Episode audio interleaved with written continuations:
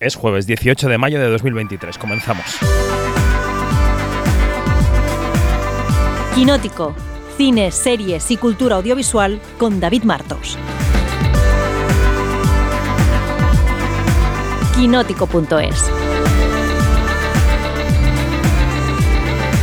En realidad es miércoles cuando grabamos este quinótico, pero no quería romper la tradición de los jueves, así que por eso he dicho el jueves, aunque sea miércoles.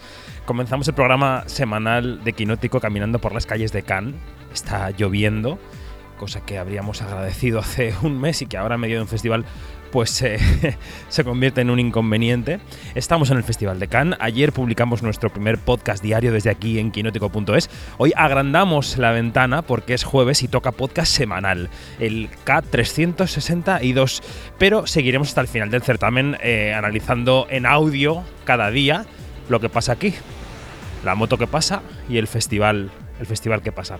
Hoy vamos a caminar hacia el Palacio de Festivales, al encuentro de Dani Mantilla, que está por allí viendo una película. Con él vamos a repasar lo que ha dado de sí la visita de Pedro Almodóvar con extraña forma de vida. Eh, su cortometraje, la nueva cinta de Hirokazu Koreeda, el director japonés de culto, que esta competición ya la hemos visto, y cómo el sector audiovisual español está llenando de eh, de glamour, ese traje honorífico, ese España, país de honor que le ha otorgado el mercado de Canel Marché. Todo esto y mucho más que nos surgirá por el camino en un programa especial con hechuras especiales. Soy David Martos y esto es Quinótico. Este paseo ha arrancado en el apartamento redacción que compartimos los de Quinótico y vamos a ir por la calle recorriendo las cuestas de Cannes al encuentro, como decía, de Dani Mantilla en el Palais de Festival. Primero las coordenadas. Somos Quinótico, primera con K, segunda con C. En quinótico.es tenéis todos nuestros contenidos en nuestras redes sociales, somos Quinótico, primera con K y segunda con C. Y os recordamos que eso, en Quinótico tenéis entrevistas, industria, ahora críticas desde el Festival de Cannes, todo lo que está ocurriendo. Y si os queréis apuntar a nuestra newsletter diaria, podéis hacerlo en quinótico.es barra newsletter. O si queréis apoyarnos, lo hacéis también en quinótico.es barra suscripción. Porque decimos siempre, el periodismo audiovisual de calidad, que es el que pretendemos hacer, pues hay que, hay que pagarlo. Em, primero, vamos a hablar de industria y después hablaremos de contenidos. Industria.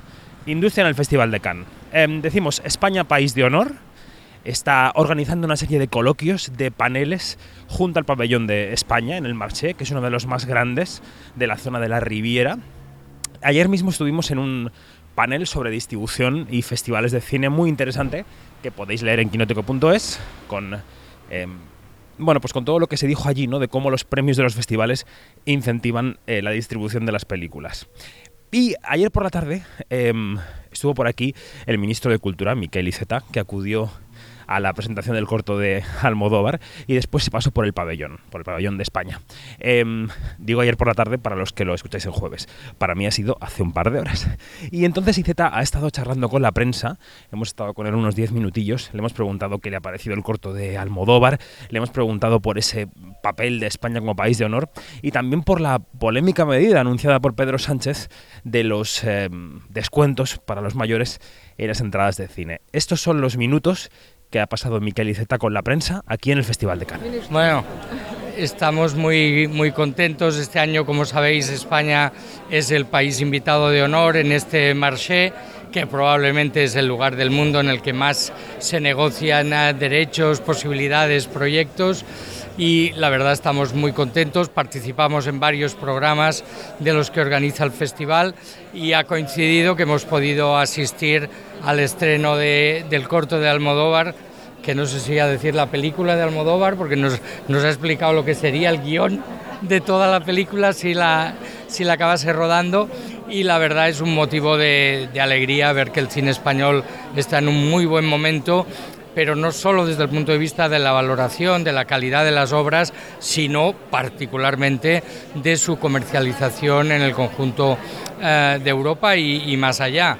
La verdad es que yo quiero agradecer como ministro de Cultura el compromiso del Ministerio de Economía y del ICEX, que realmente está apostando por la internacionalización de nuestro cine y de nuestra industria audiovisual y entonces estamos intentando unir lo mejor de dos mundos, convencer a las grandes plataformas de que vengan a trabajar en España y al mismo tiempo promover que nuestro cine sea cada vez más conocido, apreciado y eh, nos atraiga mayores beneficios, lo digo así, ya sé que igual no es elegante, no es polite, pero esto es una industria y España se ha puesto en la cabeza, es verdad que todavía nos queda trecho por recorrer y que hay grandes plataformas digitales a nivel mundial que siguen siendo las que marcan las pautas, pero las productoras españolas están haciendo también un buen eh, espacio en este, en este ecosistema y estamos muy contentos por ello y por eso hemos venido a, acompañar ese esfuerzo y a celebrarlo un poco entre todos. La, marca... Eh, ¿Qué le ha parecido el corto? A mí me ha gustado mucho, pero debo decir que yo soy almodovariano. O sea que yo creo que me gusta ya desde los primeros títulos, entonces ya, eh, en fin, quizá voy muy condicionado, pero yo creo que se ha demostrado una vez más que, que Pedro es capaz de coger cualquier género y hacerlo suyo. Y eso es lo que consigue con un western, que todo el mundo lo tenemos quizá muy tipificado, y que él ha hecho un western que lo es, desde luego, pero con un sello personal increíble y la verdad es que a mí me ha gustado creo que a la gente que lo ha visto por primera vez también, a destacar eh, la música, a destacar los autores, la verdad es que es un guion, a veces en un corto cuesta mm, aterrizar en un tema y yo creo que lo consigue magníficamente, por lo tanto, muy bien. Ministro, esto es como un pequeño mapa mundi, ¿no? Y aquí estamos, pero nuestro cine eh, se distingue, ¿no? Bueno, yo creo que se distingue primero se ha ido distinguiendo por su calidad. Yo la verdad eh, he tenido la suerte de estar en un momento como ministro, pues el momento de Alcarrás, de 20.000 especies de abejas, es decir, obras muy claramente de nuestro país que han recibido una valoración enormemente positiva fuera.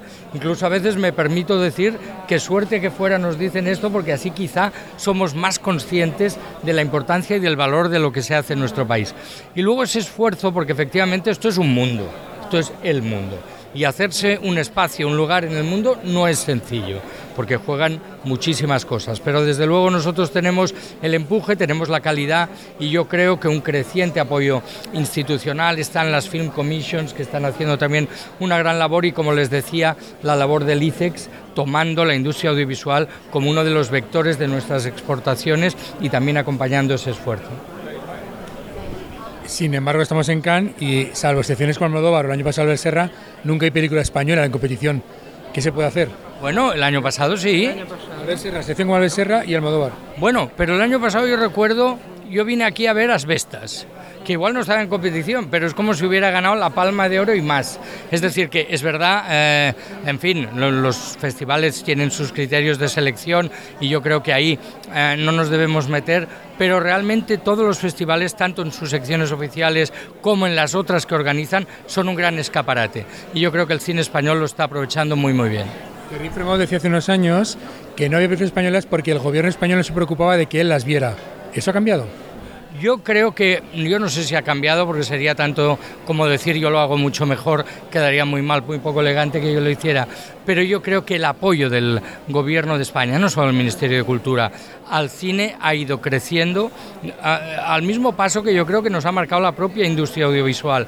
Y yo creo que hoy siempre se puede hacer más, siempre se puede hacer mejor, y tenemos que comprometernos a hacerlo, pero la verdad estamos acompañando un momento de especial empuje, de especial vigor de nuestra industria y yo creo que eso es muy muy bueno. Y como decía, en las dos direcciones, tanto interesando a las grandes productoras y plataformas mundiales como promoviendo a nuestras productoras. Yo siempre explico una anécdota, estuve en el Festival de Cine de San Sebastián el año pasado y en aquel momento en San Sebastián se estaban rodando cuatro eh, proyectos. Y eh, fui a visitar uno de ellos, una serie que creo que todavía no se ha estrenado, Valenciaga, y les pregunté, bueno, ¿quién sois? Y me dijo, no, nosotros somos una productora de aquí, pero estamos trabajando para una gran plataforma mundial. Y les dije, bueno, ¿qué? me dijo, mira, el primer momento difícil, la negociación económica, en fin, no es sencilla, pero una vez consigues el contrato, la libertad de creación es total y nos han dejado trabajar a nuestro gusto y somos muy felices de poderlo hacer así. Por lo tanto, estamos intentando buscar ese equilibrio. Siempre a nosotros nos toca barrer para casa y de ahí la importancia de presencias en el mercado, como hubo en la Berlinale. La Berlinale, también os voy a decir, llegué un día y vi que algunos de los, de los stands estaban ya plegando, estaban ya cerrando. ¿Y qué pasa? Dices que lo hemos vendido todo. ¿No? Eh, por lo que me dicen, aquí todavía es un poco pronto porque lleváis muy poco, un, día, día y medio, pero también el ambiente es muy bueno. Yo creo que todos hemos salido de la pandemia con muchísimas ganas y de eso nos vamos a beneficiar también porque coincide con un momento, un momento de creatividad de nuestro cine muy intenso. Ministro, ¿qué le parece el eco que ha tenido la medida anunciada por el presidente del Gobierno para las entradas de cine? Y le quiero preguntar si hay más medidas en marcha o en previsión para el apoyo del cine en sala. Vamos a ver, eh, a mí me gusta, es verdad que ha coincidido en una campaña electoral en la que se producen muchos anuncios, pero yo quiero decir que esta medida está muy pensada. O sea, ¿por qué el cine? ¿Por qué la gente mayor? Bueno, nosotros tenemos en estos momentos que recuperarnos de una pandemia y hay que reconocer que el sector que tiene más dificultades es el de los exhibidores, las salas de cine. Es por eso que por tercer año consecutivo hemos hecho una línea de apoyo directo a las salas que no existía sencillamente porque probablemente no se necesitaba al menos con la intensidad de ahora. Y luego también estamos viendo que el regreso del público a las salas precisamente es entre los más mayores que se produce de forma más lenta. Por lo tanto, hemos diseñado una medida que también quiero decir, porque ah, ha habido sobre esto pues varias polémicas, ¿no? Es una medida en la que todo el mundo aporta. Nosotros no somos partidarios del gratis total, y por lo tanto quien quiera ir al cine ha de pagar, pero es verdad que vamos a facilitar que pague menos de lo que pagaría en otra circunstancia. Los exhibidores también van a tener que aportar para que esta operación funcione bien y el Estado se compromete a complementarlo. Por lo tanto, no es una, medida ni caprichosa ni arbitraria, realmente creemos que puede ser un estímulo muy importante que beneficie sobre todo a la industria en el sentido de que si no hay salas, malamente. Yo siempre digo que eh, el cine es muy distinto visto en una sala a visto en otro lugar. Yo no digo ya si es mejor o peor, no me meto ahí, pero sí que digo que el tamaño importa, que la sonoridad importa y que el hecho de compartir con otros esa experiencia la convierte en algo distinto. Por lo tanto, nosotros no vamos a, parar de seguir buscando cómo ayudar a ese regreso del público a las salas y también ayudar a las salas a que se mantengan. Por cierto, también decir que eh, en algún momento se ha dicho, no, será el martes. Mirad, no, esto vamos a negociarlo con todos los exhibidores. Y también hay que reconocer es que hay lugares en los que el cine solo abre el fin de semana. Por lo tanto, vamos a buscar eh, la mejor manera de ayudar a la mayor presencia posible. Y estamos satisfechos. En estos momentos no hay otras medidas en cartera, pero no pueden descartarse porque la industria está evolucionando muy rápidamente, está mm, proporcionando nuevos escenarios de competencia y de oportunidades. Y desde luego, eh, desde el ICAA estamos muy, muy siguiéndolo muy de cerca. Y también, como os decía, y quiero agradecer el papel del Ministerio de Economía de la vicepresidenta Nadia Calviño el, el ICEX está, como se dice, enchufado en esto y yo creo que se nota. O sea que hay que seguir remando para que nuestro cine no decaiga camarón que se duerme se lo lleva la corriente. Es decir, que estamos en un entorno que requiere de todos un gran esfuerzo y, y, a ser posible anticiparse. Pero desde luego nosotros vamos a acompañarlo al máximo, entre otras cosas porque se está demostrando que la inversión en audiovisual tiene retornos muy importantes. Por lo tanto, no solo estamos hablando que también de lo que es cultura, de ese valor humanista de la creación, sino también de la industria cultural y de sus beneficios. Por lo tanto, hay que seguir remando, a ser posible todos juntos y en la misma dirección. Gracias. Muy bien, gracias. Maureen Kearney s'est fait agresser chez elle, c'est quoi cette histoire? Vous pensez quand même pas que j'y suis pour quelque chose? Vous avez des ennemis Depuis un an, je travaille sur un dossier sensible chez Areva. Vous pouvez nous en dire plus? Proglio fait des ingues à Areva. Il négocie avec les Chinois dans le dos du gouvernement. Vous avez des preuves? Il veut devenir numéro un mondial du nucléaire. Si vous balancez ça, vous allez prendre des coups. Bueno, seguimos bajando cuestas en el, el pueblito de Cannes. Estamos viendo ya la, la, la, fortaleza que corona la parte más antigua del pueblo. Se ve ya el mar entre las casas y nos aproximamos al, al Palacio de Festivales. Eh, En las últimas horas también ha habido aquí un evento organizado por Unifrance. Unifrance es el organismo del cine francés para la promoción en el exterior. Hacen actividades muy interesantes todo el año en muchos países, incluido España. Y este año em, organizan una nueva edición de un encuentro en Madrid en junio que se llama Francia está en pantalla. Allí llevan las películas francesas que se van a distribuir en los próximos meses, adelantadas, con la presencia de algunas estrellas también. Este año estará Isabelle Huppert em, como gran invitada porque estrena una película que se llama Un blanco fácil, en francés La Syndicaliste, eh, que será distribuida por Wanda dentro de, dentro de nada. Bueno, hemos estado en ese acto de presentación y el padrino de todas las actividades culturales de Francia en el exterior este año es Albert Serra. Albert Serra, ya sabéis, fan terrible del cine catalán, español y francés, que el año pasado estuvo aquí en sección oficial. Bonjour, bonjour. Nos saludan con el micrófono.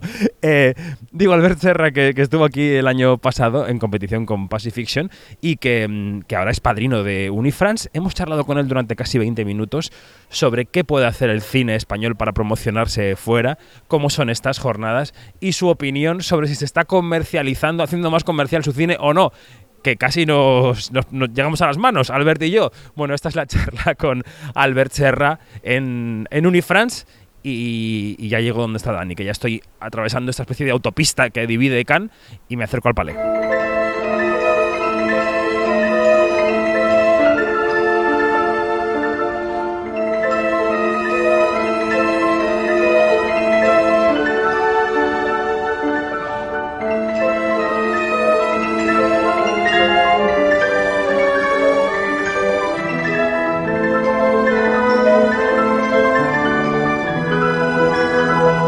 Estamos con Albert Serra, que es el padrino de la, de la actividad cinematográfica francesa en España, ¿no? Programación cultural francesa del año en España.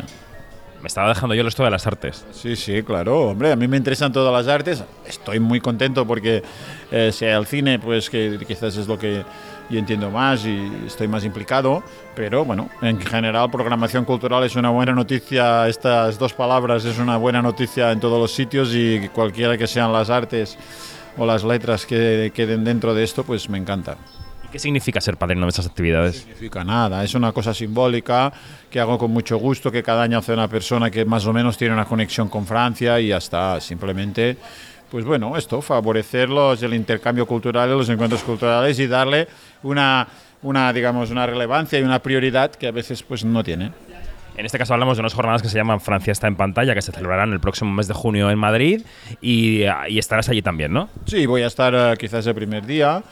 Yo he vivido esta experiencia en tanto que eh, autor de una película francesa, entre comillas, entonces conozco cómo se hacen estos encuentros. Recientemente estuve en Roma en uno de ellos, exactamente pues un formato muy muy similar a lo que se va a hacer aquí en, en Madrid. Entonces lo conozco, sé que funciona, sé que es muy bueno, sé que está muy bien pensado, muy bien hecho y todo lo que se organiza, pues evidentemente es el Instituto Francés, pero con Unifrance y con, eh, bueno, con otros partners, en este caso la televisión, eh, funciona y va de maravilla. Sí, y, habrá, y siempre traen invitados buenos, en este caso Isabel Upet, los directores probablemente, eh, cosas de industria pues muy, muy interesantes y siempre, bueno, en un marco pues muy agradable, financiado pues de una manera seria, implicación financiera también y claro, esto se nota y funciona.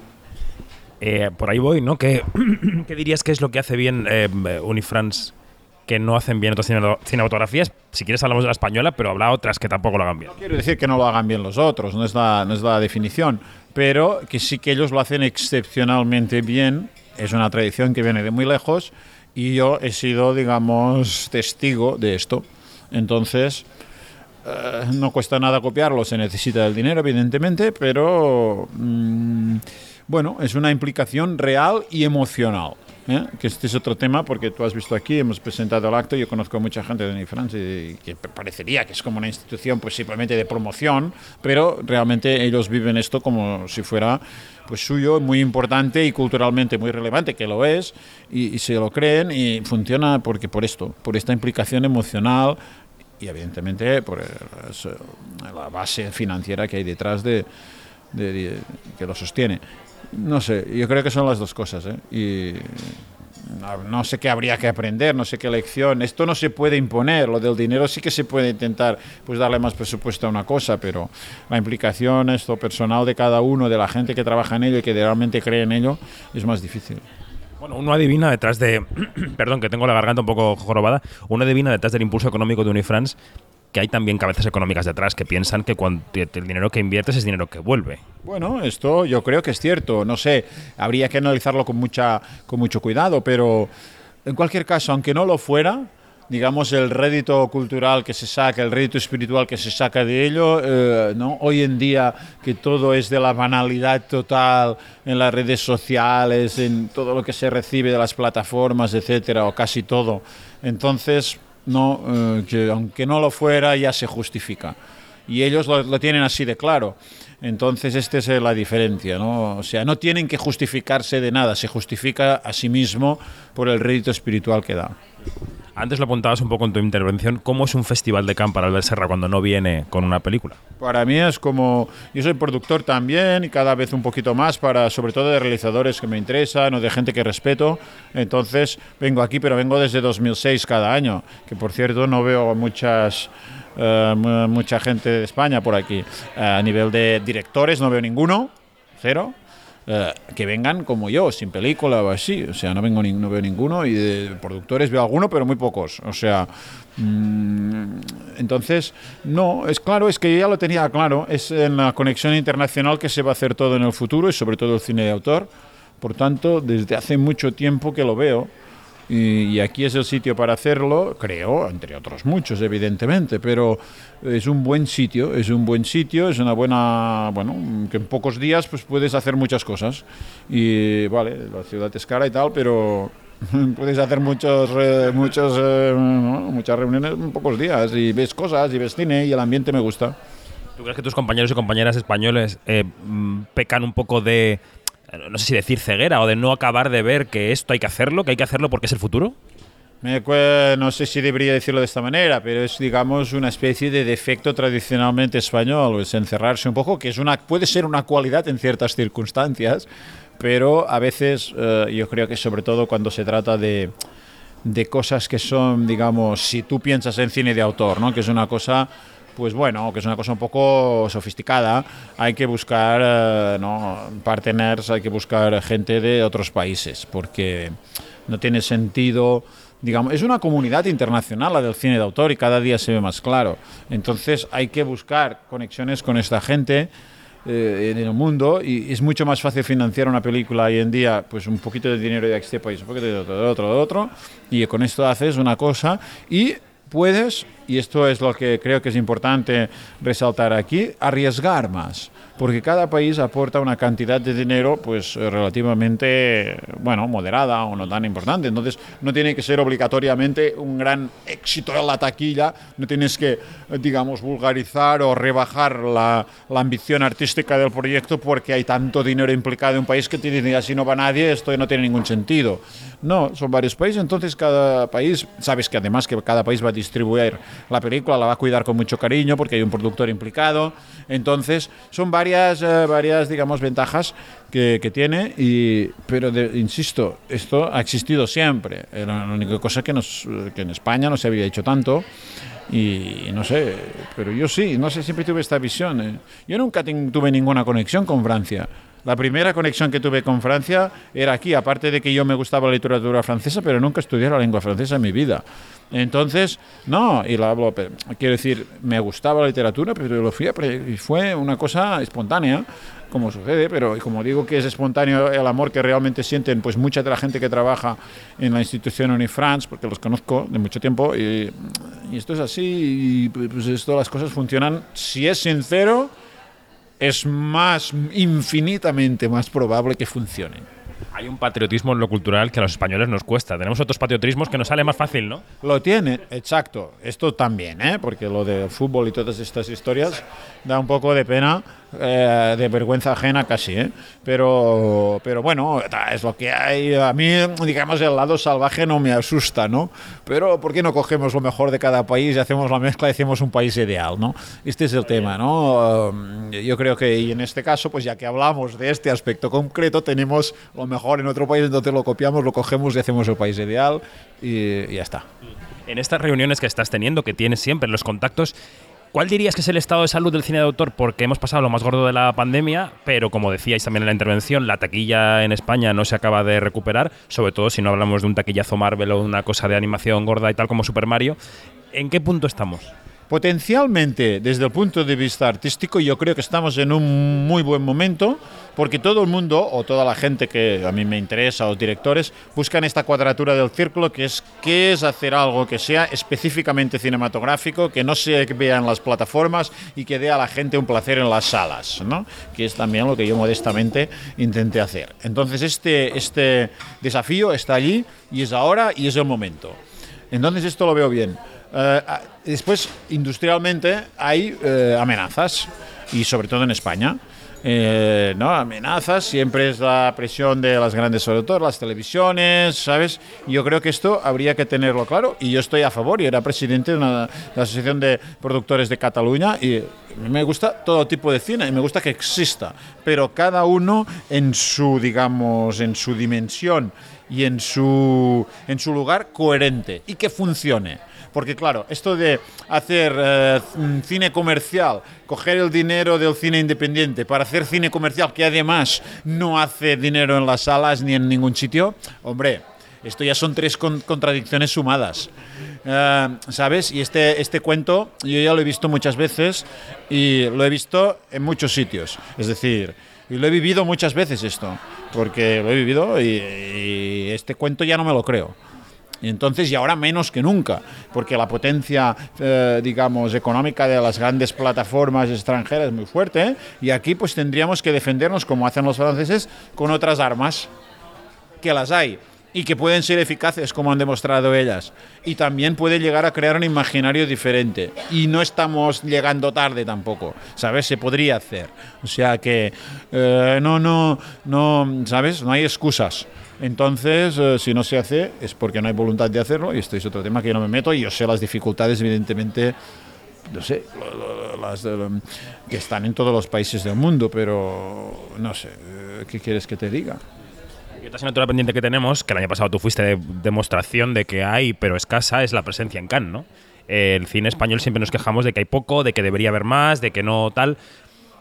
Bueno, Perdona. No, no, no, no, Quiero decir que habrá gente que piense que a lo mejor mm, hay, mm, el, de cara a los estándares del Festival de Cannes no cumplimos ciertas cotas, o habrá gente que piense que no lo movemos bien diplomáticamente, o habrá gente que piense otra cosa distinta. Yo no sé cuál es la razón. Creo que principalmente la razón es uh, intentar hacer cosas serias a nivel de cine de autor. Y serias quiere decir que pues bueno, que a veces se tiene que pensar un poco más a largo término, los realizadores también, eh, ¿sabes? Los productores, todo el mundo. O sea, claro, en Francia muchos de los productores que hacen películas que están aquí, pues han hecho muchas y a lo mejor algunas no salían tan bien al principio, no sé qué, o, ¿sabes? Hay un riesgo asumido que permite un sistema pues evolucionar y un sistema o un productor o una persona individual digamos ir haciendo pero claro, esta perspectiva hay que tenerla. Yo la tuve porque yo nací en una época que no tenía ni internet ni nada, no existía esto, ¿sabes? La gente no, no buscaba el éxito inmediato. Eh, si, no, si no tienes éxito inmediato no, no eres nadie, esto quien lo dice. ¿Sabes? La historia juzgó diferentemente muchas cosas. Entonces, con esta perspectiva en mente, claro, hay que tenerla. Y esto, no es que no digo que evidentemente muchos muchos mm, hay gente que la tiene, que la comparte en España también, pero es que hay que aplicarlo.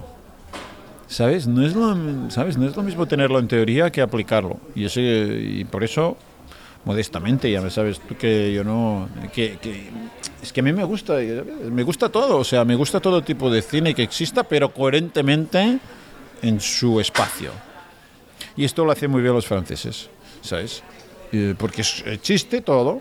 ¿no? El muchos éxitos que han tenido de taquilla eh, son bastante apabullantes. 20 millones de espectadores por alguna película, esto no es una broma de ningún tipo. eh, para el, el país que defiende más el cine de autor del mundo y tener 20 millones de espectadores para una película comercial o 20 y pico largos alguna y tener eh, más salas eh, por persona que en ningún sitio del mundo, excepto Estados Unidos, o tener, eh, evidentemente, pues no enseñando las mismas películas que en Estados Unidos, etcétera. No es una, o sea, no es una broma económica esto. Me- No parece. ¿Sabes que la moda, por ejemplo, da más dinero? Es un el volumen del dinero que genera la moda en Francia es más que toda la aeronáutica, es decir, todos los aviones, no sé qué, incluso los coches, me parece todo mezclado, eh, trenes y todo. La moda es más. Entonces no es ninguna broma, ¿sabes? Eh, la gente que se dedica y el tío más rico del mundo es la persona, perdón. La persona más rica del mundo es francés y es el que tiene del lujo, de la moda. Mm, O sea, no es ninguna broma esto. Mm, Pero bueno, dejémoslos eh, solo para ver que si se hace bien incluso puede ser. Pero no se tiene que hacer por este motivo, ¿eh? de, de la cosa económica, pero, pero quiero decir que, no sé, eh, ya me entiendes lo que quiero decir, que si se hiciera bien incluso en este ámbito se podría, yo creo, hacer algo y modestamente... ¿Sabes? Yo creo que puedo, se puede buscar, se puede buscar. Y puede haber una cierta coherencia en ello.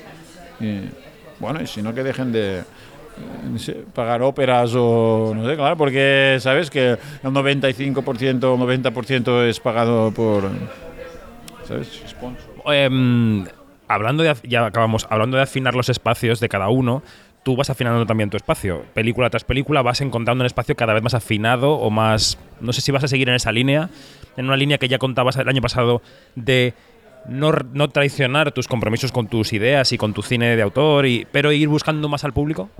No, eh, nunca he dicho que iba buscando más al público. Es el público que me busca a mí, que es otro tema.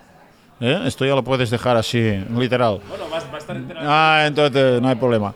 Entonces sí, eh, de verdad, eh, es el público que me gusta a mí, porque es muy fácil adaptarse al mundo y tener éxito. Pero lo difícil es imponer tu estilo, como, ha- como hizo Dalí, como ha hecho Almodóvar, como ha hecho mucha gente, ¿sabes? Y Tu estilo y, y tarda, no es una cosa inmediata. Va lento esto. Almodóvar cuando puso la primera película en Cannes, no sé, era muy tarde y había hecho no sé cuántas, ¿sabes? Y ahora parece como si hubiera estado toda la vida, la gente no lo sabe, pero no, no estuvo toda la vida, ¿sabes? La primera no sé cuál era, pero ya había hecho siete, ocho, no sé cuántas. Entonces es ser fiel a uno mismo y imponer su estilo, que es lo difícil. Y no sé, en esto, porque es la riqueza del mundo. Claro, si hago una cosa que, que lo hace otra persona igual, ¿para qué, para que, te- que- ¿cuál es el sentido de mi existencia? Ninguno. O sea, sí, vale, para tener una familia, no sé qué, vale, muy bien. Pero aparte de esto, digamos, mi existencia pública no se justifica de ninguna manera. Hay gente que pretende que sí, pues por pereza, por lo que sea, pero no. O sea que reformulando, no estás en un camino de... Es que no son concesiones, es de, de un cierto acercamiento a la comercialidad desde donde tú estás. Yo no, lo- no le diría, estas palabras me parecen muy fuertes y muy casi al límite de ofensivas. Con todo el cariño. No era la intención y lo sabes. Con todo el cariño. Pero eh, no, no, simplemente quizás si tú ya haces una película sobre temas contemporáneos te estás acercando más. Si escoges este actor o el otro te estás acercando más. Esto es una verdad objetiva. Pero mm, en lo que va a ser, ya sea el rodaje, eh, el tratamiento, digamos, en el montaje o la película en sí misma al final, no creo que haya... Bueno, de hecho, me, digamos, me enorgullezco de no haber hecho jamás ni una sola concesión. Y una que hice una vez, porque me decía, corta aquí, mm, no sé si eran 15 10 segundos o de este plano, 10 segundos, 10 segundos, ¿no? En la muerte de Luis XIV. Insistían de una manera loca. Y lo hice. Y veo la película después y digo, me equivoqué. Entonces, eh, faltan, me faltan 10 segundos. Entonces fue una gran lección porque lo hice. ah, La película para el espectador no cambia para nada. Pero mm, yo veo y la gente que lo montaba y toda la gente que conoce la película sabe que allí faltan esos 10 segundos. Entonces, mm, y tuve la suerte de tener productores en la vida que siempre respetaron mi criterio era, no sé, fue una circunstancia estúpida, pero que, que siempre respetaban mi criterio y, y no sé, y se piensan que si yo lo decido es por algo y ellos, eh, ¿sabes? No sé.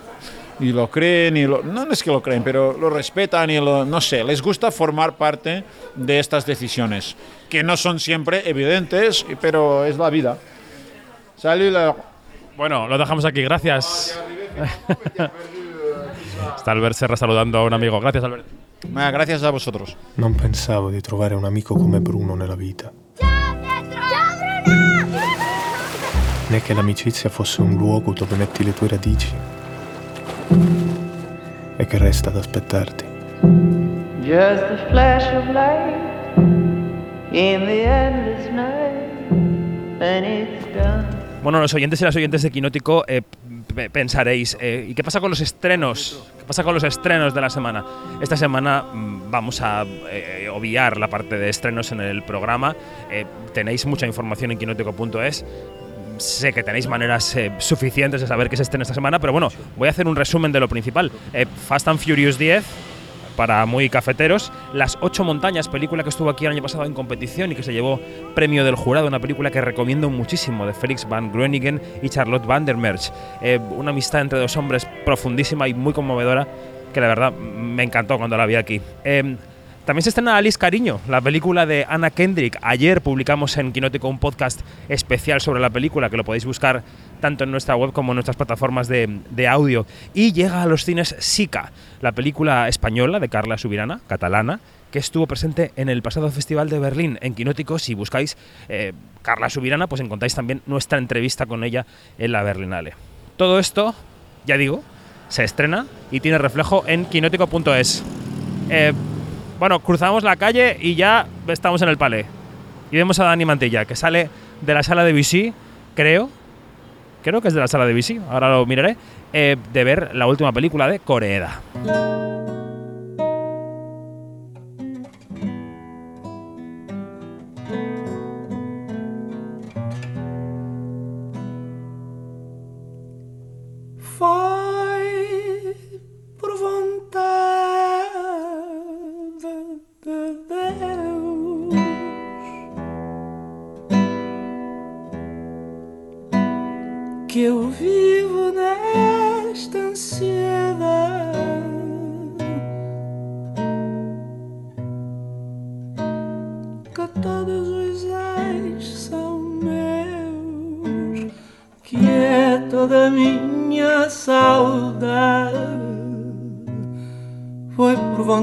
Vontade de Deus.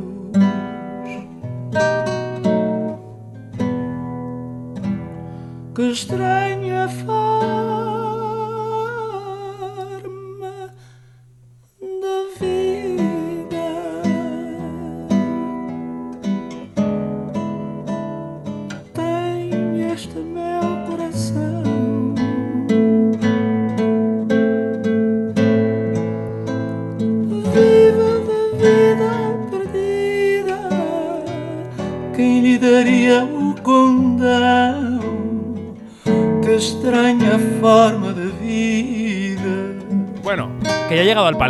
y venía en busca de Dani Mantilla. Hola, buenas tardes. Es buenos días para el mundo, pero tú y yo buenas tardes. Buenas tardes. Y sales de ver Coreeda. Salgo de ver Coreeda eh, un poco confundido, pero eh, me pasa mucho con Coreeda, que yo tengo una historia ahí complicada en los, en los festivales eh, con él.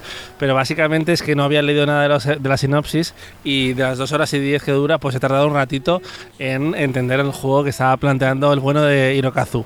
Bueno, yo decía que veníamos al palé y estamos en una terraza de prensa que hay sobre la Croisette, al lado de la alfombra roja, que hoy está tristona porque está cayendo mucha agua, estamos debajo de una sombrilla y nos hemos encontrado con María Guerra, que está aquí en Cannes. Hola María. Hola, ¿qué tal? Pues es que acabo de llegar a mediodía para la presentación del cortometraje de Almodóvar, o Extraña Forma de Vida, y me he cogido una chupa de agua, un, eh, porque ha habido una hora de espera para entrar a la- al rendezvous este, y tenía, bueno, he visto la película en sujetador y con este mantón de Manila. Muy bonito. Sí, o sea, son cosas que, pero dices, el glamour, el glamour, el glamour, una mierda, el glamour. Pero, pero bueno, ha sido interesante ver porque le, le jaleaban a Pedro y decían, Pedro, Pedro. Voces, efectivamente. Y iba a decir que es la primera vez en mi vida que voy a meter el micro a alguien que no sé quién es, pero es la segunda vez realmente, porque en unos feroz. Una vez que presenté la forma roja de los feroz, que íbamos todos con mascarilla en la pandemia, el regidor de la ceremonia yo le iba haciendo como señas con la cabeza para que me fuera trayendo los invitados. Y entonces él me ofrecía así con la cabeza hacia, hacia un lado y yo le decía que sí, y porque era directo todo. Y entonces estábamos en vídeo. Entonces el invitado venía. Y entonces el regidor, perdón por esta digresión, me ofreció una invitada, me hacía así con la cabeza y yo no la reconocía. Yo hacía así con los ojos y no la reconocía. Y, me la ofrecía una y otra vez como con insistencia. Y yo pensé al final, será Belén Cuesta, tiene un aire a Belén Cuesta. Dije, hice con la cabeza, vale, que venga. Y cuando llegó la invitada al set, que estábamos en directo, yo no sabía quién era. Y tuve que entrevistarla y decirle, ¿qué tal? ¿Cómo estás? Y me dijo, bien, mi primera ceremonia de mi vida. Y entonces fue un poco dramático, pero... Era una actriz de la serie Valeria. Ah, pensaba que podía haber sido una vecina o la hermana de, de la vicealcaldesa, que eso también podía pasar. No, pues era una, una actriz que no recuerdo todavía, todavía no recuerdo su nombre, pero le mando un saludo. Eh, bueno, ¿cómo te llamas? Yo soy Carmen Soriano. ¿Qué más, Carmen? Carmen Soriano. Y eres periodista. Sí, soy periodista en práctica, por así decirlo. Es que estábamos aquí sentados para grabar y nos dice Carmen, hola, estoy un poco perdida. Y le hemos dicho, cógete una silla.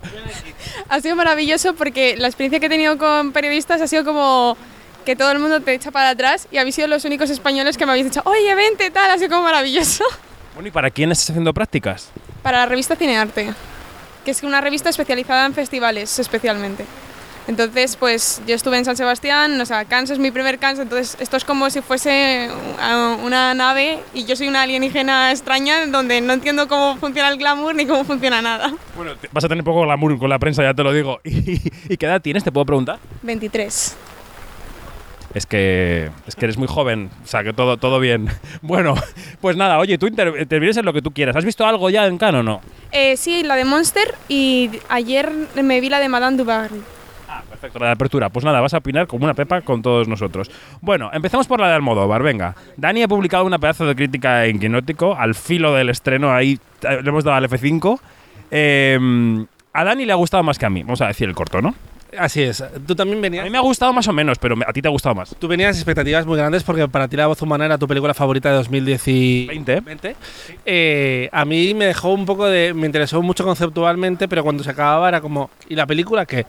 Y, y creo que en este caso, Extraña Forma de Vida es una película más, más, contenida y menos ambiciosa, pero me resulta muy disfrutable. Una vez, eso sí, haces un salto de fe bastante grande que, que te exige Almodóvar, porque es una historia que transcurre en un, un universo donde todo el mundo es guapísimo, donde Manu Ríos eh, hace playbacks de Caetano Veloso, donde todo el mundo va vestido increíble, porque efectivamente Extraña Forma de Vida es, una, es un anuncio muy, ca- muy caro y muy lu- lujoso de Saint Laurent y al, y al mismo tiempo es muy impostado, ya se veía en el tráiler. Si tú eres capaz de entrar en el código que te propone Almodóvar de ese western en clave de melodrama LGTB, eh, yo creo que te deja muchas cositas. Te habría encantado estar en el coloquio porque al final del coloquio Pedro Almodóvar ha inventado cómo sería el largo, o sea, cómo continuaría el corto. Luego te lo escuchas. María. Spoiler, Ha hecho un spoiler de, de lo que podría ser el largo. Es verdad que es un anuncio, pero es un anuncio con muchos polvos y... eh, No tantos, Bueno, los- bueno hay, hay, hay carne, hay deseo, hay muchos labios. Quiero decir que a mí me parece que está muy bien lo que es. A mí me parece que es un western con alegría, porque el western es un género puritano, de gente que sufre, de, de- que cuando se besaban eh, eh, los heterosexuales era como madre mía, parece como que no, no- nada, nada, no había placer por ninguna parte. A mí me gusta como divertimento, estoy de acuerdo en que es una locura y, y no tiene mucha coherencia pero como juego y luego cómo está Pedro Pascal E- es, es- es- ese monstruo ese monstruo cárnico que es que dices no hay no hay ángulo por el que le miren que no está qué, escena de qué culo Efectivamente. Vamos a ir escuchando fragmentos de ese coloquio. Eh, vamos a escuchar justamente el dos fragmentos. Uno en el que explicaba que él, que ha incluido tantas escenas de sexo en su cine, se ha cansado. Y dice que, que cree que insinúa más el estilo de lo, del noir, por ejemplo, que de las películas de los 70 que daban desnudos muy explícitos y muy frontales, ¿no? Lo escuchamos. Yo recuerdo, quiero decir, en mis películas ha habido muchas escenas de sexo explícito, eh, pero según ha pasado el tiempo, según va pasando el tiempo, cada vez me dan más pereza. O quiero mostrar eh, el placer de otro modo. Eh, entonces, desde la cena, desde el inicio, desde la escena de la cena, yo ya quería insinuar eh, que había algo entre estos dos hombres. Y de hecho, pensando, por ejemplo, en el cine clásico, en el cine donde solo se, a lo máximo, a la máxima desnudez que se llegaba era a un primer plano, sin más. Eh, yo, por ejemplo, en los thrillers o en los noir, eh, veía el deseo de un modo mucho más explícito que en muchas películas de los 70 donde había desnudos. Entonces, ya en la escena de la, de la, de la cena, eh, el modo de mirar de Silva, porque Silva intenta todo el tiempo recordarle a él qué pasó hace 25 años, porque es la única fuerza de la que dispone, es el único argumento que puede esgrimir para pedir piedad, porque en efecto está allí por otra razón. Eh, y a mí, me, a mí me gustaba mucho, porque es un gesto, es casi femenino, que Jake dice, a mí, por favor, no me mires así. El otro juega. Eh, ¿Cómo quieres que te mire? Entonces, bueno, vemos que han tenido algo, una relación hace 25 años. Entonces, eh, las miradas desde ese inicio son absolutamente llenas de sensualidad. Y del mismo modo que la discusión de después de la orgía es la discusión de dos amantes que reaccionan de un modo totalmente distinto a una noche de orgía. O sea, el sheriff Jake, si fuera posible, diría, no, esto no ha ocurrido, pero tiene al testigo que no le puede mentir. Eh, y el otro reacciona totalmente distinto, de un modo apasionado, todo el tiempo trata de llevarlo hacia la relación del pasado, que es lo último que quiere recordar el sheriff Jake. Eh, bueno, estas dos facetas la entendieron muy bien los dos a lo largo de, de, todas las escenas de la casa de Jake. Y luego decía, segundo fragmento que escuchamos, que desde la propia planificación de la película ya estaba estudiado que fueran planos medios los que contasen esa conversación postcoital de los dos protagonistas y que fuera el público el que imaginase que están desnudos. Sí, sí, sí, claro. Era muy importante mostrar la cotidianidad de, de, de, los dos en ese momento. Pero también eh, el modo en que está planificada la película, yo ya había decidido que no iba a haber desnudos eh, de los dos, eh, pero sin embargo las escenas después del baño están como a una cuarta de distancia. Y yo aquí juego con la imaginación del espectador que está pensando, están desnudos y están muy cerca, eh, aunque los estemos viendo en un plano medio. Eh, y a la vez es algo tan cotidiano como vestirse, pero vestirse después de haber tenido una noche orgiástica. Eh, no, era la idea siempre desde el principio, desde que empecé a escribirlo, era crear esa escena donde mientras se visten vemos cuál ha sido su vida en los 25 años que no se ven. María. A mí, en, y me parece muy buena la explicación de que el deseo está en la mirada. Y eh, yo me he encontrado esta mañana en el avión a um, José Luis Alcaine, que es el director de fotografía de Almodóvar desde Mujeres al borde de un ataque de nervios. Y entonces, eh, pues es la, la típica, el típico encuentro que aprovechas para setearle a preguntas, porque es verdad que el, el cine de Almodóvar se está depurando. Y entonces me decía Alcaine, vamos a ver que los, eh, los, espectadores estamos muy poco educados en fotografía. Y decía que uno de los cambios que había introducido Almodóvar eh, con respecto a todos los cineastas del siglo XXI es que ellos hacen eh, unos, eh, un, mucho foco en todos los personajes y que en el siglo XXI lo que se hace es un foco en el protagonista y los del fondo están desdibujados. Y entonces él decía al Caine, yo me he pasado toda la pandemia viendo cine clásico y el cine clásico perdura más porque todos los actores tienen el mismo foco, de tal manera que el espectador tiene que elegir y, es verdad que, y bueno, también le preguntaba que cómo se, cómo se comunica con, con Almodóvar y dice, no nos hablamos. ¿Cómo? dice, casi no nos hablamos, estamos siempre de acuerdo. Esto es fuerte, ¿eh? Eh, si quería recoger lo que ha dicho antes María del beso, y es que creo es mi escena favorita absolutamente de- del corto, y es irónico porque no está protagonizada por Ethan Hawke eh, ni por Pedro Pascal, y es un momento que es muy Almodóvar, y al mismo tiempo muy Vigas Luna, con esa imaginería muy, muy española, y es que yo decía en la crítica que él, Aranda y precisamente Almodóvar son los directores que mejor han combinado sexo y hispanidad en su, en su carrera.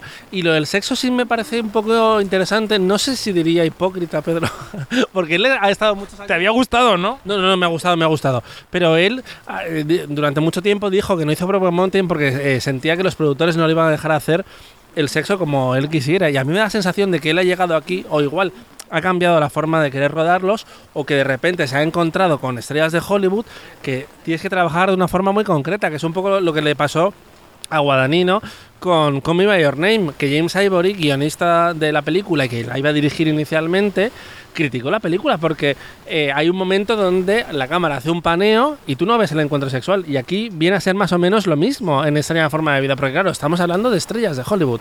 Pero creo que esa puesta en escena, esos detalles tan, tan de Pedro están absolutamente en el corto. Y hay otro momento muy íntimo que es cuando ellos sacan la ropa interior el día después, que es un detalle que yo creo que no ves en otros westerns. Que me, me respondía en Twitter una persona que me decía, no, pero... em, Ford sí que lo ha hecho eh, y, y veías una, no me acuerdo de la actriz que era, una imagen de ella doblando la ropa de su marido, pero es como, es que no es lo mismo ni el rol que tiene ella dentro de la historia, ni el momento en el que tú lo estás viendo. Aquí lo estás viendo después de su encuentro y tiene algo como íntimo y algo eh, que tiene mucho poder en realidad. Bueno, él ha dicho que todo el corto eh, eh, surge alrededor de querer rodar esa escena. De la escena de, digamos, de arreglar la habitación en la noche de después, ¿no? De la ropa, de la cama y tal. De hecho, ha dicho, este es el único western en el que dos hombres hacen la cama, lo escuchamos. Hay una escena que parece trivial, pero que yo creo que distingue también muy bien esta película de otras del mismo género. Y es, en ninguna película de western has visto a dos hombres haciendo una cama. Alors il y a dans mon film une scène qui peut paraître tout à fait triviale, mais qui je crois distingue mon film de tous les autres westerns. Parce que je crois que dans aucun autre western, on a vu deux hommes en train de faire le lit. Y es, es muy importante porque... Es genial, ça. And, eh, and this is very- eh, y es muy importante porque por parte de Jake es como estar borrando lo que ha ocurrido por la noche.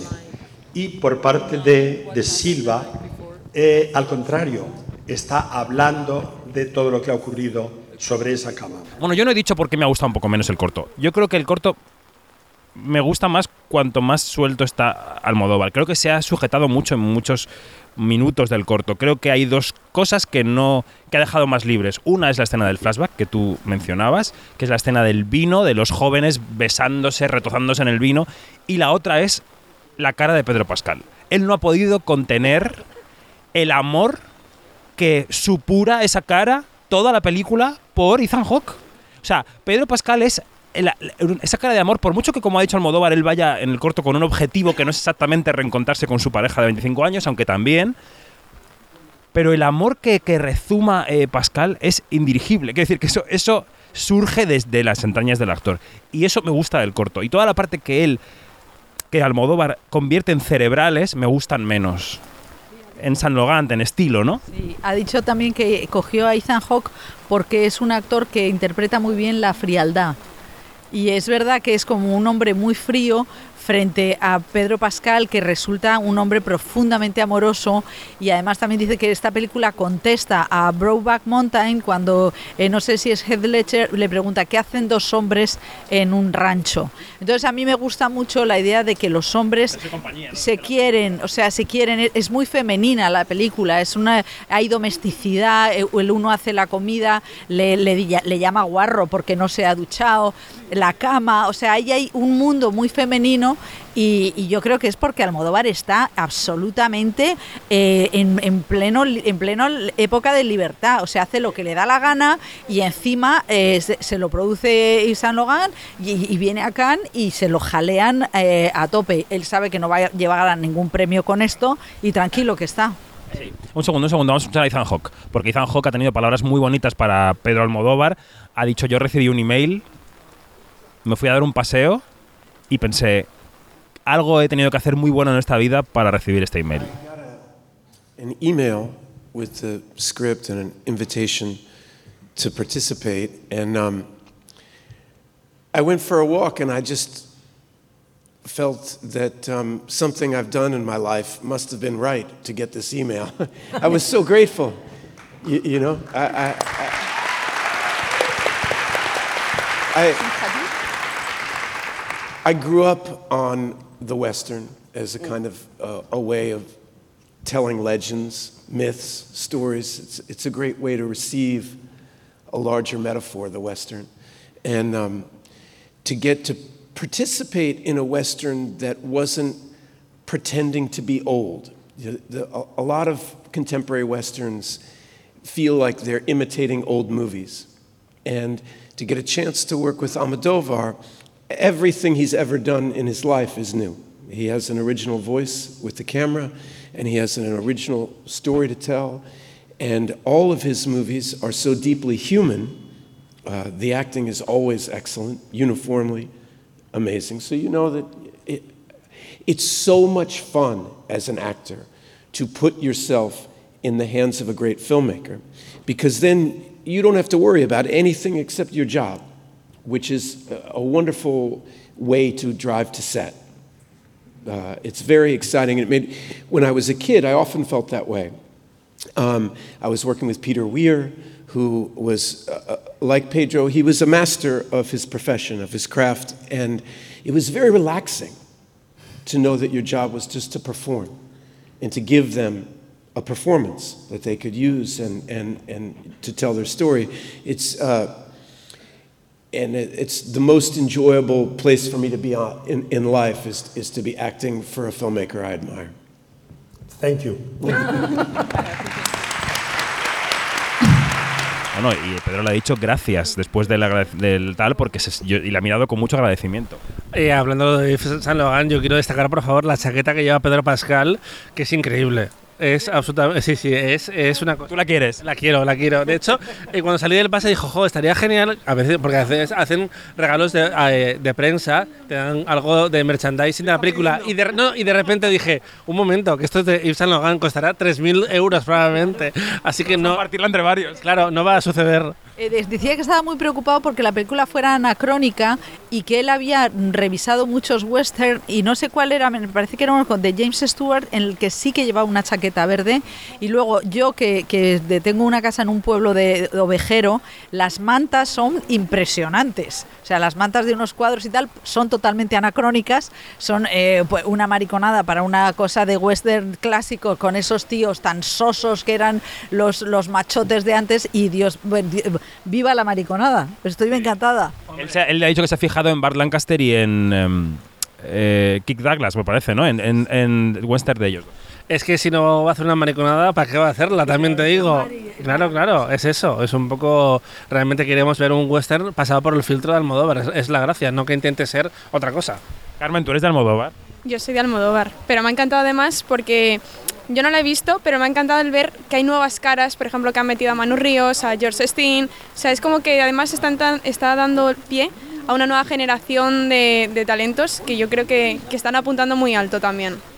Bueno. ¿eh? de chulazos, porque perdona que yo como a mis años ya digo, me, estoy también como Almodóvar, digo lo que me da la gana, porque han subido al escenario con unos, que es maravilloso, ver unos tíos eh, cuadrados, eh, nada de smoking, sino eh, a pechazo libre, que dices, pues muy bien, pues eso es Cannes y aquí hay que, hay que, la moda tiene precisamente que Yves Saint Laurent me imagino que les habrá hecho esos trajes tan de chulazos que, que está muy bien.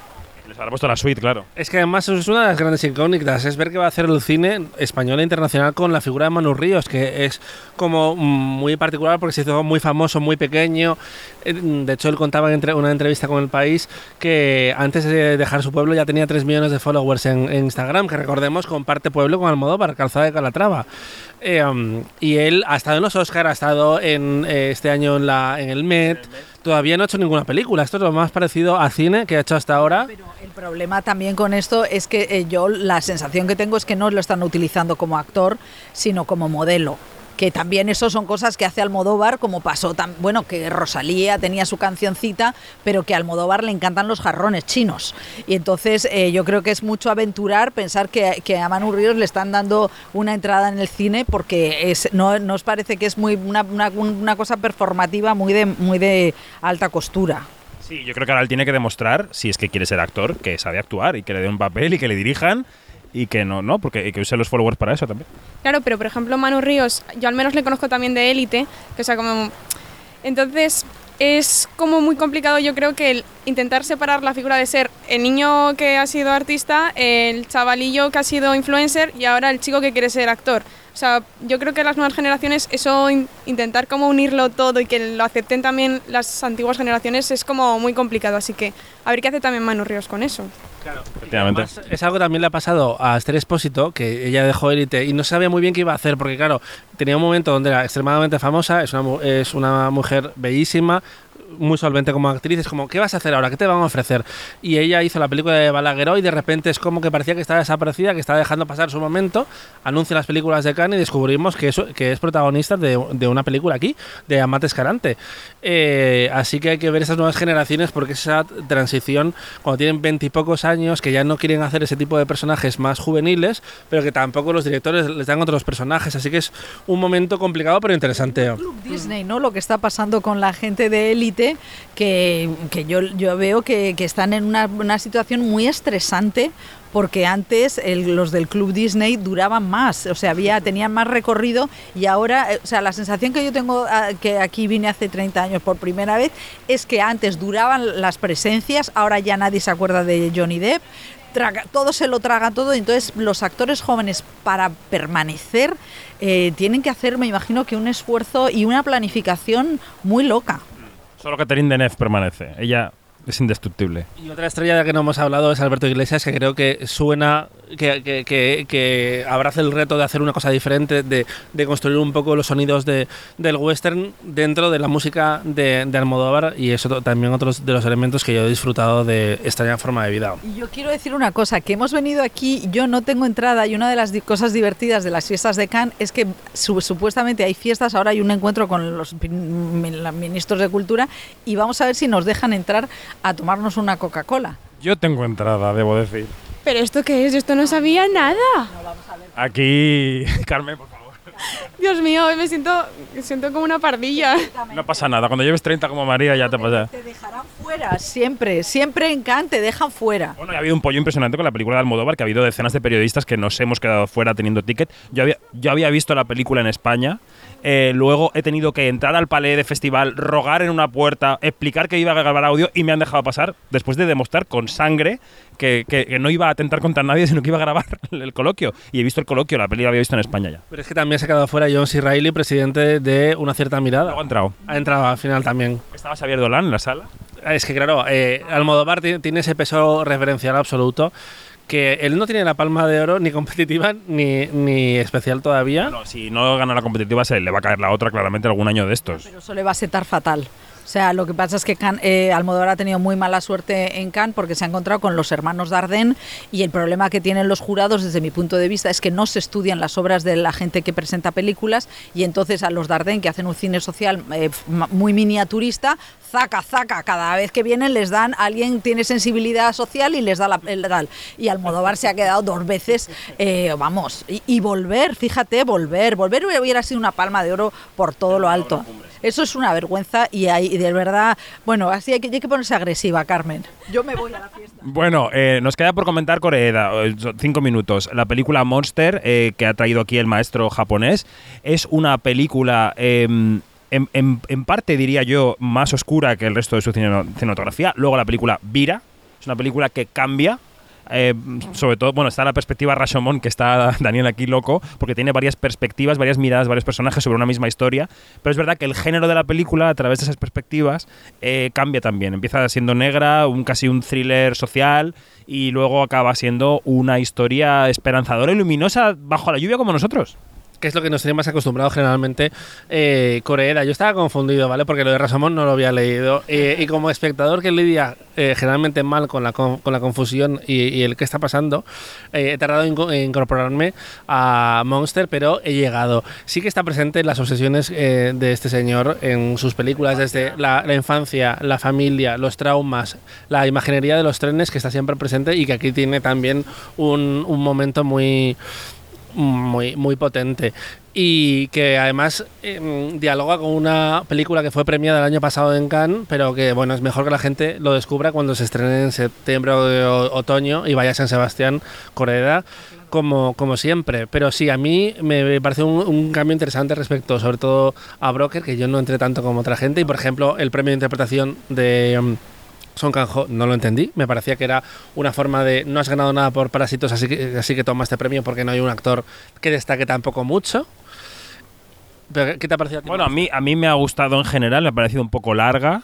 Me ha parecido que las perspectivas se alargaban el tiempo demasiado. Creo que se tenía que haber resuelto el nudo un poco antes. Pero me parece una película agradable de ver. No me parece una obra cumbre de Coreeda, pero me parece agradable y me parece que está bien. Del argumento, que no hemos contado nada, vamos a decir lo que podamos decir. Y es que estamos en un colegio japonés en el que un niño vuelve a casa con comportamientos extraños, los típicos comportamientos con los que una madre detecta que le pueden estar haciendo bullying, que puede estar pasando algo raro, entonces ella empieza a investigar, a tirar del hilo, va al colegio a ver qué pasa y se encuentra allí con un panorama muy extraño, la directora extraña, los profesores extraños, y ella no acaba muy bien de entender qué está ocurriendo. Y vamos desmadejando lo que está ocurriendo a través de la película y a través de la perspectiva primero de ella, luego de un profesor y luego de el niño y algún niño más. Carmen, ¿qué te ha parecido la película? Me ha parecido muy interesante porque me ha pasado igual. O sea, yo mm, he dicho que estoy viendo, no entiendo nada. Porque yo tampoco, la sinopsis la había leído, pero digo, bueno, a ver qué, me sorprende con esto. Y de repente he visto una película en la que parece como un fascículo de, de- periódico. Cada semana te van dando como un, un trocito de la historia. Y me ha parecido muy bonito cómo van desarrollando y cómo vas viendo las diferentes miradas de un mismo problema. Que al final, eh, siempre cuando pasa una historia o un problema, no vemos las diferentes perspectivas y, y vemos que, que la gente sufre y se preocupa por cosas que a lo mejor para ti es importante, pero para otra persona no. Entonces es muy bonito cómo la has resuelto, en mi opinión. Yo todavía no la he visto, pero hay una cosa que me parece muy interesante y es el tema de las películas necesitan manual de instrucciones, porque yo, yo creo que es totalmente, yo tengo un amigo eh, que es licenciado en Derecho y dice que cuando no entiende una película eh, le sienta fatal porque él ha hecho el bachillerato. Y yo creo que es verdad que es cortesía de, de- de los cineastas eh, ser inteligibles y, y que yo creo que no es necesario, no tiene que ser necesario eh, saber el, el- el efecto Rashomon. eh, o sea que porque la gente normalmente, la gente normal no, no, no está metida en, en esto, ni va, eh, dice, ¿qué tal es? Pues vas. Aquí se entiende, pero se entiende tarde. Quiero decir, es verdad que se entiende muy avanzado el metraje, que son dos horas y diez. Entonces, a la hora 50 es como dice, ah, vale, que esto que estoy viendo se corresponde con lo que vi. En fin. Parte de la gracia también, yo creo que del Festival de Cannes, más que de ningún otro festival, Venecia también tiene eso, es que son todo premiers mundiales, son películas sobre las que los directores, los directores y directoras mantienen mucho, eh, mucho secreto y, es descubrir esas películas, porque luego cuando vas a San Sebastián a ver Perlas, por ejemplo, eh, están todas, ya hay un hype, ya sabes em, a qué se parece o qué le gusta, qué no le gusta a la gente. Aquí descubres las películas y, y puede pasar eh, que de repente ves Tony Herman y la gente se vuelve loca eh, mm, alrededor de 3.000 personas o que te descolocas o ves por ejemplo que Chiche hace mm, tres años o cuatro años con la O siete. de, de Mektub. No, no, no, no, de Mektub. Eh, que la gente estaba, era una sesión de twerking de tres horas y media a las 11 de la noche, sexismo mm, muy fuerte, que la gente salía del cine. Es algo muy guay, solo que de vez en cuando, que si te- tú tampoco estás muy fresco en ese momento, te puede pillar a la contra, pero creo que es una de las cosas más interesantes de ver así... El Power Nap. El Power Nap. No, pero eso que decís es interesante porque aquí se establece la verdad de las películas. Luego hay una modificación del 10% durante, por el resto del camino, ¿no? El resto del camino, el público general a lo mejor tiene una opinión distinta a la de los críticos, pero en general aquí se, se cogen las películas y se meten en un carril determinado.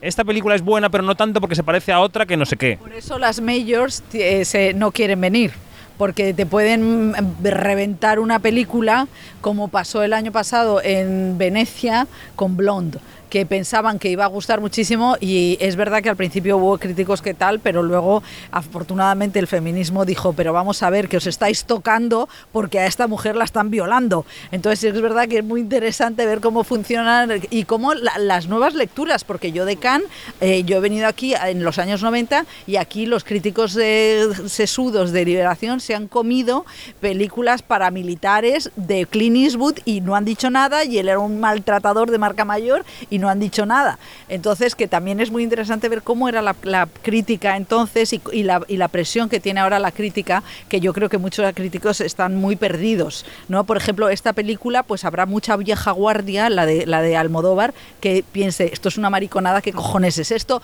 ¿Por- ¿Cómo se atreven a hacerle esto a John Ford? ¿no? o sea, y eso posiblemente lo diga Bollero, que, eh, que, que es como de- que dejan al, al, al- al borrico suelto, pero es que aquí ha habido muchos borricos en, en la crítica, en la alta crítica europea. Entonces a mí me gusta recordar a los borricos bonitos. También hay borricos que programan cine, que programan cine incluso en Cannes. O sea que bueno. Eh, Carmen, ¿hasta cuándo te quedas? ¿Cuántos días? Me quedo hasta el domingo. Pues nada, disfrútalo mucho. Un placer que estés en Quinótico y te vemos por aquí en la Closet. Por favor, sí, que a mí me encanta. María Guerra, un placer. Seguimos toreando donde sea. Seguimos. Bueno, gracias por esta invitación. A la limón. Bajo la lluvia. Y Dani, mañana volvemos al podcast diario y a todo el, el frenesí. Y mañana recuperamos las películas de apertura de semana y de quincena que las he visto, pero las podemos comentar en el siguiente episodio. La de Corsini, que es esta noche. Es que hay tanto que hablar. Ando- No sé, yo no la he visto, yo no la he visto. Adiós. Hay gente que sí, pero yo... Que te calles, adiós.